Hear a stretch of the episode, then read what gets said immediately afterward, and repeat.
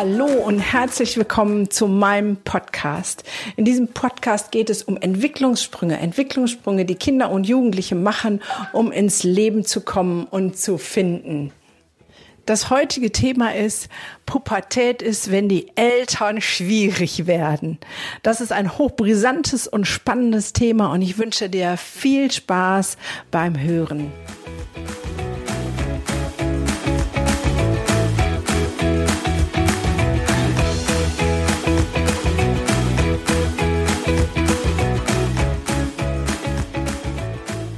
Hallo, schön, dass du wieder da bist und mir zuhörst und reinhörst und vielleicht auch bis zum Ende hörst. Pubertät ist so ein Mythos. Pubertät ist in aller Munde und ist immer die Erklärung für ganz viel. Erstmal möchte ich mit etwas aufräumen. Immer wenn Kinder schwierig werden, vor allem wenn sie erst zehn oder elf oder zwölf, manchmal sogar mit neun oder acht Jahren, dann sagen die Eltern, ach, das ist die Vorpubertät und ziehen sich aus der Verantwortung. Ich habe das extra nochmal gegoogelt. Vorpubertät gibt es nicht. Und in meinem Verständnis gibt es das auch nicht, weil das wäre so ein bisschen wie vorschwanger. Also ich meine, vorschwanger ist man einfach nicht schwanger. Und äh, erst wenn man schwanger ist, dann kann man sagen, ich bin schwanger. Es gibt auch nicht halbschwanger.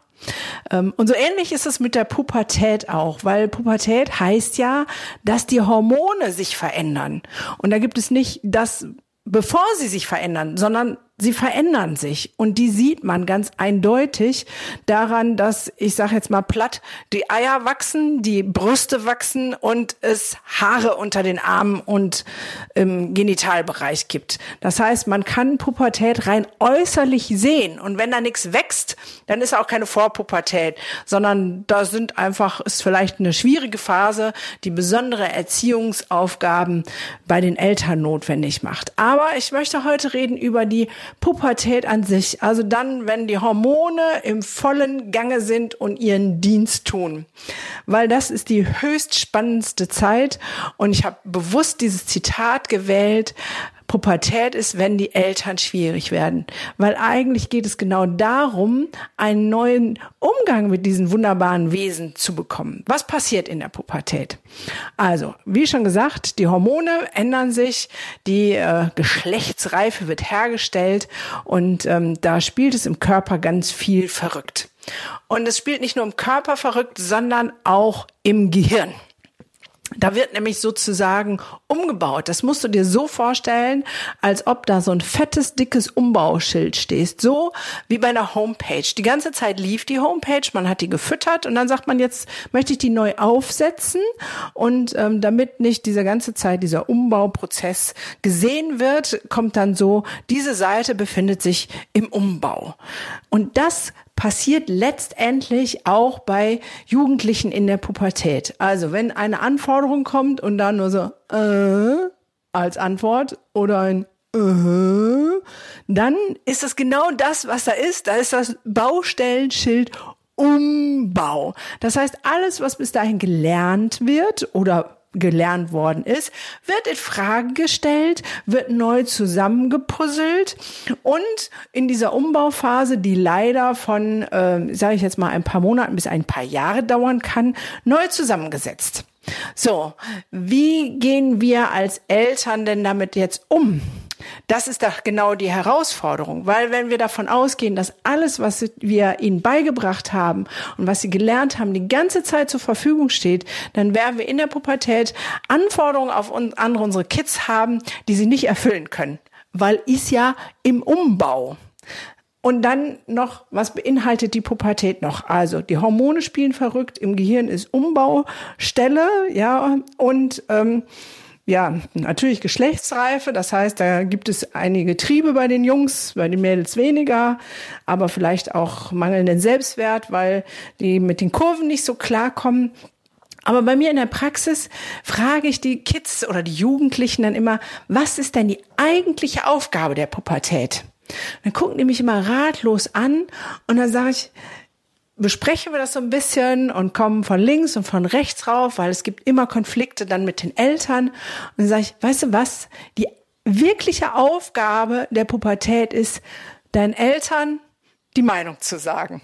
Oh, wirst du jetzt sagen. Das kannst du doch nicht machen. Das ist doch sowieso schon schwierig genug. Jetzt gibst du denen auch noch recht und sagst, ja, macht mal richtig Krawall zu Hause. Ja, aber Leute, das ist die Aufgabe der Pubertät, nämlich die, sich von den Eltern abzulösen, eine eigene Meinung zu bilden und sozusagen zu einer selbstständigen Persönlichkeit heranzureifen. Und das geht nur, indem man widerspricht, indem man sagt, nee Mama, ich bin nicht deiner Meinung. Und nee Papa, so sehe ich das aber nicht. Ich mache das jetzt so und so. Und was gehört auch zur Pubertät dazu? Auf die Schnauze fallen und sich seine eigenen Erfahrungen sozusagen manchmal mal blutig die Nase zu verdienen, äh, blutig die Nase zu schlagen, um dann weiter zu lernen und sich weiter zu entwickeln. Das heißt, aus der Sicht des Jugendlichen ist das eine hochspannende und gleichzeitig hochbrisante Zeit. Die Jungs, die wissen nicht wohin mit ihren Hormonen. Da ist die Frage, wie wird damit umgegangen im Elternhaus, wenn dann sozusagen der erste Samen August und der, unter der Bettdecke im Bett landet und äh, mit dieser Sexualität und dem Wunsch nach mehr. Ist es verpönt oder ist es, ist es easy? Kann man da locker drüber sprechen? Ja, und für die Mädchen ist es ganz wichtig, wie geht denn gerade der Vater mit der neuen Weiblichkeit um? Da es gibt es den Spagat zwischen, ähm, der darf auf gar keinen Fall mich sexy finden und trotzdem muss er mich wertschätzen, dann auch als Frau oder als heranwachsende Frau und nicht nur sozusagen einengen. Und da erlebe ich die unterschiedlichsten Dinge. Letztens war ein Mädchen bei mir in der Praxis, ähm, wo es ganz viele Schwierigkeiten gab. Und dann stellten wir zusammen fest, dass es genau dieser Fall ist. Pubertät ist, wenn die Eltern schwierig werden. Sie hat einen älteren Bruder und der darf alles. Der darf alleine raus, der darf unterwegs sein und ich weiß nicht was alles. Und auch in dem Alter, wo sie schon war, durfte er alles. Und sie kriegte für jede Kleinigkeit das Handy abgenommen und Handy eingeschränkt und durfte nicht mit ihren Freunden WhatsAppen, so, weil der Papa da Angst hatte, dass ihr was passiert. Aber wir müssen da schon hingucken, das ist keine Frage. Und trotzdem müssen sie ihre eigene Erfahrung machen und da, wo Jugendliche in der Phase eingeengt wird, da kann es nur knallen. Was wünschen sich also Jugendliche in der Pubertät? Die wünschen sich sowas wie, ey, erkenn mal an, ich bin fast erwachsen und ich habe eine Meinung und die möchte ich vertreten. Und dieses, ich bin Chef und du hast zu tun, was ich sage, ist dann total out. Die wollen gesehen werden und wollen sich ausprobieren und äh, wollen äh, merken, dass ihr Wort irgendwie auch Gewicht hat. Das heißt, der Spagat für uns Eltern liegt daran, wegzukommen von dem nach oben, von oben nach unten zu dirigieren und zu delegieren und zu sagen, du hast jetzt dies zu tun oder hast jetzt das zu tun, sondern eher auf der Ebene zu sagen, ich möchte mit dir darüber sprechen, was hältst du denn für sinnvoll? Ah, du hältst das für sinnvoll, ich halte das für sinnvoll. Wie können wir denn zu einem Konsens finden? Ähm, ich habe jetzt einen Sohnemann, der ist äh, sozusagen mittendrin in der Pubertät und wir hatten unseren richtig fetten Knall aber so richtig gerumst hat es. Weil er hat in der Schule Bockmist gemacht, ist jetzt schon ein Jahr her, hat mir das Blaue vom Himmel gelogen. Ich voll des mütterlichen Vertrauens in die Integrität meines Sohnes, ähm, bin dann mit zur Schulleitung und habe natürlich seine Stellungnahme mit verfochten, habe gesagt, mein Sohn, er wird sowas nie tun. Und dann gab es sozusagen Beweismaterial, ähm, die dazu geführt haben, dass er überführt wurde. So, und da war ich stinkend sauer. Nicht, weil er Bockmist gemacht hat, sondern weil er mich mit reingezogen hat und mich animiert hat, für ihn zu lügen. Das geht für mich gar nicht. Und dann hat sie richtig gekracht im Karton. So, ich glaube, ich habe drei Tage nicht mit ihm gesprochen. Das war für ihn die Höchststrafe, weil er, er ein siebler junger Mann ist. Und äh, dann hatten wir das geklärt. Dann war klar, okay, kannst Bockmist machen, aber ähm, dann dazu stehen wie ein Mann und nicht so hintenrum. Und wir haben ganz viele Erprobungszeiten. Er möchte zum Beispiel nicht mehr mit im Urlaub fahren. Und dann sagt er, ja, Mama, ich bleib alleine zu Hause. Und dann haben wir geübt mit einem Wochenende. Hab gesagt, okay, du hast dann die Verantwortung hier fürs Haus. Ich erwarte, dass du dir was ordentliches zu essen machst und vielleicht zwei, drei kleine Aufgaben erfüllst. Und ähm, auch da gab es ein Wochenende, wo es super geklappt hat und dann gab es ein Wochenende, wo das Regal aus der Wand gerissen war und die Petersilie überall verteilt war und andere lustigen Dinge. Und dann kam auch erst dieses, äh, ja Mama, äh, das ist von ganz alleine.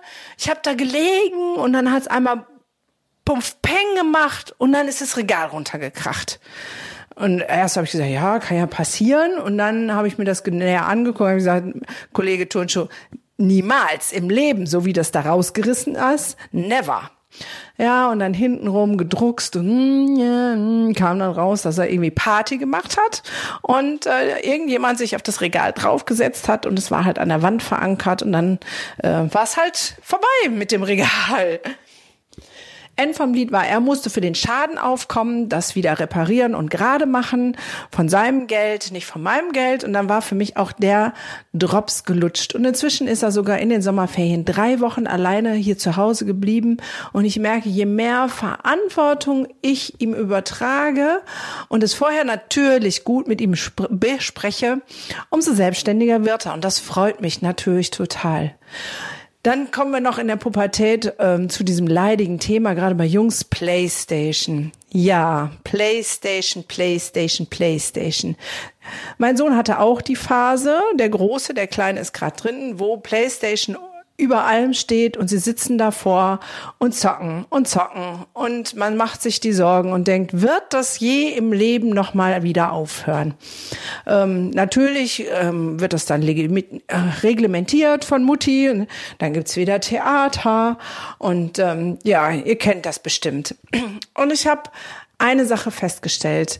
In der Phase, wo ich mich sehr darüber aufgeregt habe, habe ich mal trotzdem den Mund gehalten und habe mit einem jungen Mann, der bei uns zu Besuch war, gesprochen, der hat ein bisschen mit meinem Sohn gezockt. Und dann hinterher sagte er mir, Gunda, weißt du eigentlich, was dein Sohn kann? Ich sag, ja, zocken, super. Ähm, er sagt dann, nee, die Spiele heutzutage werden so hochkomplex, ja. Und in dem Spiel, was dein Sohn spielt, hat der Reaktionsgeschwindigkeit, Teamgeist, vorausschauendes Denken, Verantwortung übernehmen und all diese Dinge kann der in einer affenartigen Geschwindigkeit umsetzen, dass ähm, dem der junge Mann, der mir das gesagt hat, schwindelig wird und sagt, er könnte das nicht. Und die Kunst wäre doch, das in den Alltag zu transportieren. Und da habe ich gedacht, ja, das ist ja eine coole Sichtweise. Habe ich so noch nie drüber nachgedacht. Und dann ist es mir leichter gefallen, nicht immer über die Playstation zu motzen und zu sagen, ah, sitzt du schon wieder davor.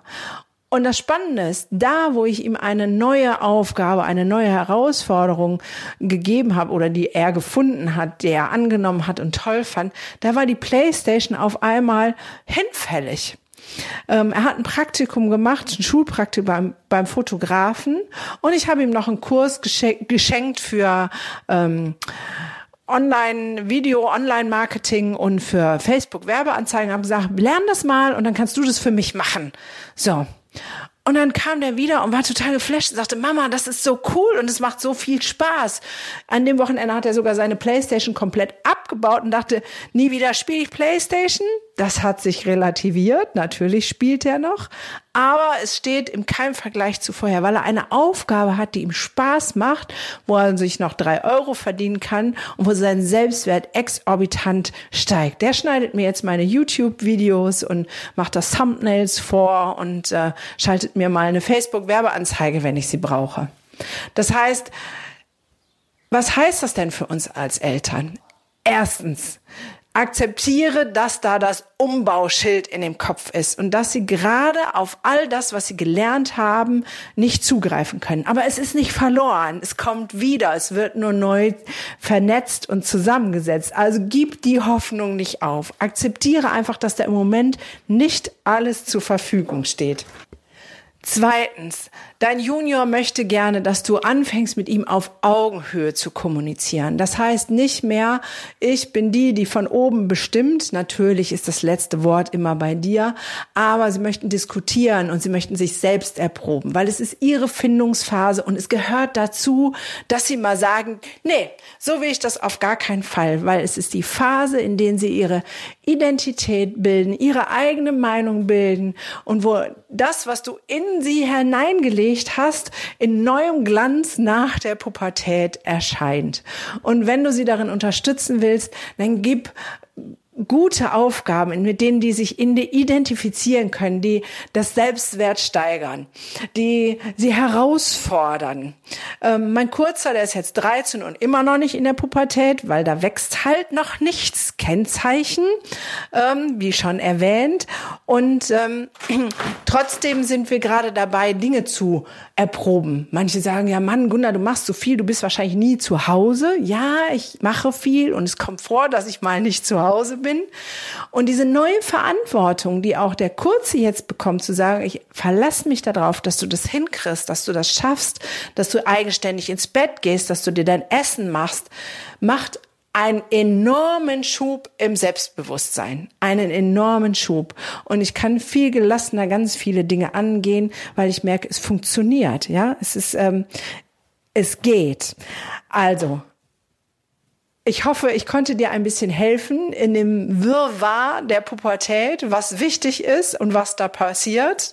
Ähm, und äh, das Wichtigste ist nicht, dass die Kinder komisch sind und anstrengend, sondern dass wir Erwachsenen verstehen, was sie brauchen, damit sie die Phase gut überstehen und mit ja, Schwung und Elan und Freude ins Erwachsenenleben kommen.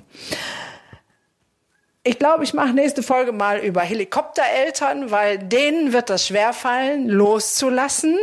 Ähm, das fängt beim Kinder Kleinkindalter an, aber das muss natürlich in der Pubertät weitergehen. Das Loslassen, das sich überlassen. Und ähm, ja, du weißt, wenn du hier den Podcast hörst, gibt's für die Masterclass of Happiness äh, 25% Rabatt. Die nächsten Termine kommen bald online. Ich habe mich gefreut, dass du dabei bist und wünsche dir einen zauberhaften Tag. Bis bald.